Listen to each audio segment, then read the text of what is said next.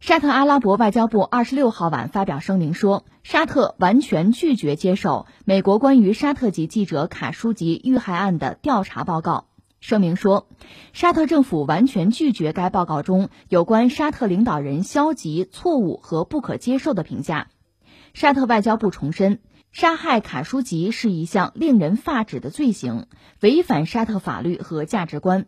沙特在该国法律体系内采取了一切可能的措施，以确保罪犯得到充分调查，并确保正义得到伸张，判决结果得到了卡舒吉家人的认可。声明说，沙特拒绝任何侵犯其领导人主权以及司法系统独立性的行为。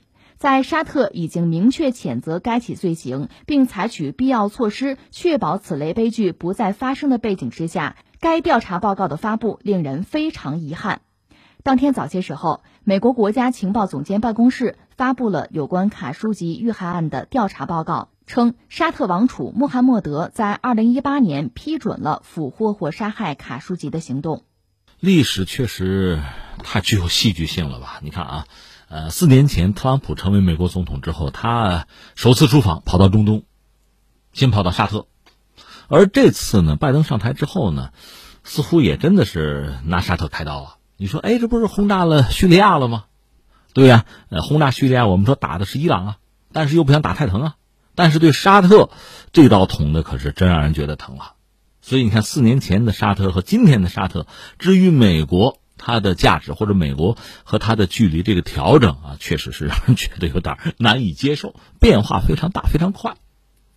那这个事儿我们也一样一样说啊。先说这个事儿，你看在拜登上台的时候就曾经强调，我就讲过要调整和沙特的关系，他说过这个话。之后呢，你看啊，对于沙特出了两张牌，一个是什么呢？特朗普时代说是给沙特的那个军售，就是卖军火呀，叫停了。特朗普当年把话说的很清楚，说我不管怎么着得卖给沙特这个军火呀，我得挣钱呐。这钱你不挣，让俄罗斯、中国就挣了，我得挣这个钱。这是当时特朗普的话啊。而现在拜登上台之后，这个钱我不挣了，我不卖，这是一个大量的军火。还有是什么呢？沙特我们知道和谁在打仗啊？和胡塞武装，就在也门啊。真正指挥这个战争的，就是王储小萨勒曼。说是王储，因为老爷子还在。就是他父亲老萨勒曼还是沙特的国王啊，还在八十多了，而这个小萨勒曼三十多岁吧，实际上是沙特实质的啊操办者。那当时多年以前了，呃，对胡塞武装的战争也是他在指挥。那现在美国说这个战争我不支持了，我不再帮沙特，不给他什么援助了，在这个问题上，你看这两张牌，现在第三张牌出了，这张牌更狠。我们昨天聊这个事儿了，就是沙特那个记者卡舒吉，他不是跑到美国为美国的媒体服务吗？后来被残酷的杀害肢解，这个事儿在沙特国内呢，按说已经水落石出了，案子已经判了。一方面呢，就是说涉及到杀害卡舒吉的各色人等，都已经领了罪过；另一方面呢，卡舒吉在沙特的一些这个子女啊，沙特王室也得接见啊，给补偿啊。有点和解的意思吧，这事算了了。但是现在美国人又把它翻出来，首先是媒体把这料翻出来，说这个事儿杀害卡舒吉啊和这个王储小萨勒曼有直接的关系。然后是美国政府临门一脚，直接拿了一个报告，就是有关系。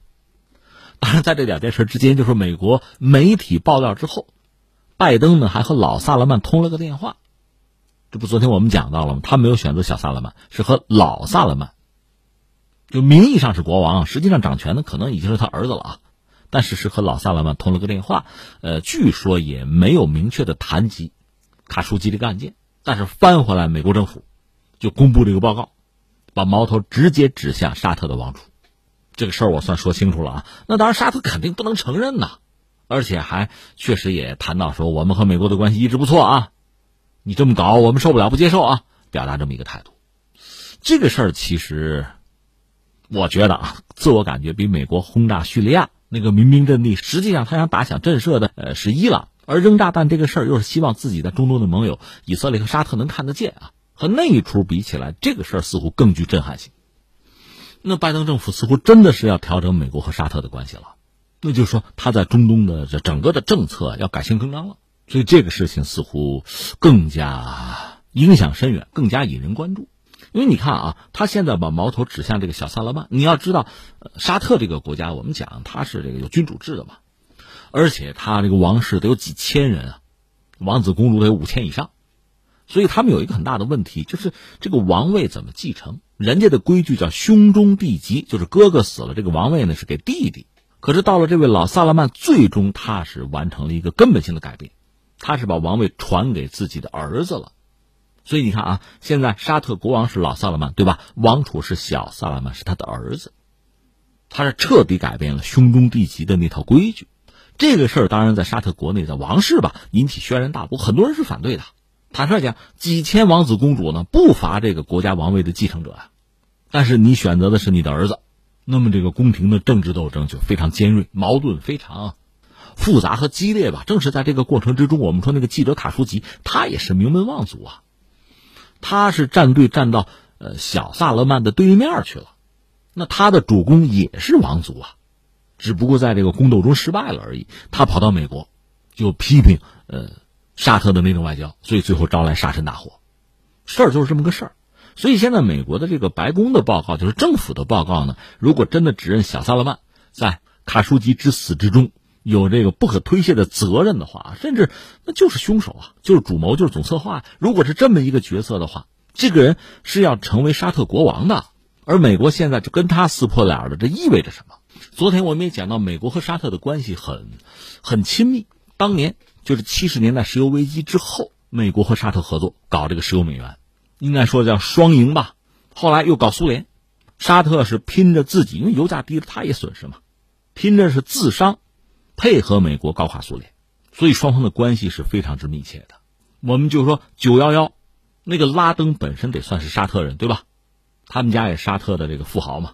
九幺幺之后，美国很多的这个罹难者、受害者的家属就把矛头指向沙特政府，我们得在美国起诉他呀。结果这个事儿被美国政府摁住，坚决不让。沙特当然也很横哈，你们敢敢起诉我们哈？那我们跟美国的关系，咱们得重新的考量。所以这个事儿，九幺幺这个事情。就说奥巴马的政府是摁住美国的那些受害者家属，不要跟沙特较劲的，就要维持和沙特的关系嘛。因为毕竟在中东，美国最主要的盟友除了以色列就是沙特，而且以色列是一个犹太人国家，理论上和阿拉伯人矛盾是很尖锐的。而沙特是阿拉伯国家里边首屈一指的大国，所以它的影响力很大，美国很看重这个关系。但是拜登现在这么一搞，这不明摆着跟沙特要翻脸、要决裂吗？你说没事沙特不是五千王子的吗？换一个王储不就完了吗？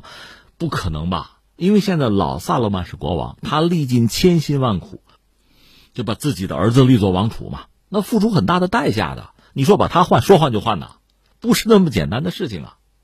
可是美国人现在让沙特和美国的关系处在这么一个十字路口，如果小萨勒曼就是凶手，就是罪犯，那从美国这个角度，按说嘛，你不能让罪犯逍遥法外啊。你还得制裁呢，你得整他呀，那和沙特的关系恐怕就彻底凉凉了。那沙特要保和美国的关系，把王储换掉，那老萨勒曼国王怎么办呢？整个要改弦更张吗？国内再掀起一轮宫斗吗？所以这个问题是个结构性的矛盾。当然，这个问题我们不用操心，这是美国人和沙特人他们考虑的问题哈。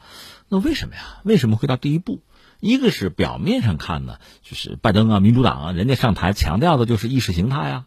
人权啊，这套东西，所以拜登的这个玩法吧，就是公布关于小萨勒曼的这个这个文件、这个报告吧。你看众议院那个议长佩洛西是支持的，都是民主党，都讲这个，矛头就指向小萨勒曼。那你说，那如果是这样，导致和沙特的关系搞崩了呢？那恐怕真的不能排除这个可能性。沙特在今天确实也在考虑啊各种各样的发展的渠道和方向，而且和俄罗斯的关系近几年你不能说没有一些拓展，有的。也不想一棵树上吊死嘛。再说，沙特现在是有油，可是财政状况已然不佳，将来油卖光了，靠什么？只剩沙子了，所以要寻找自己未来发展的路径。和美国的关系本来就需要调整。另外，我想最重要的恐怕是什么呢？是美国国内的页岩油、页岩气的企业发展至今吧，就美国已经成为一个能源的出口国，而不是进口国。它通过自身能源的出口，也可以对全球能源市场产生影响。沙特的重要性不那么大了。另外，我们都知道，就是有一个新能源、可再生能源的问题，传统化石燃料逐渐在日薄西山。从这个角度讲，沙特也好，中东其他产油国，包括俄罗斯也好，将来的日子都不会好过，因为能源啊。这是人类需要的东西。但是化石燃料我们需要的越来越少，那么油价再涨起来，让这个产油国们再赚个盆满钵满，这种可能性是越来越小。他们在世界舞台上的话语权似乎也会越来越小。如果说俄罗斯毕竟还有核弹，还有大国的底子，继承了苏联的衣钵，那沙特恐怕就剩下沙子了嘛。所以，如果说美国人认为沙特的利用价值降低了，而且在中东，我们讲以色列和阿拉伯人的矛盾似乎已经不是主要矛盾了，阿拉伯人和伊朗的矛盾成为主要矛盾，那么沙特的作用就进一步的降低了。如果是这样的话，拜登政府不那么在乎美国和沙特的关系，从逻辑上是讲得通的。毕竟，美国在中东还有其他的盟友，无论是以色列还是其他的阿拉伯国家，还是有的。所以搞沙特一家伙，于自己没有太多的损失，但是可以彰显美国来了啊，意识形态挂帅，主持公道，顺我者昌，逆我者亡。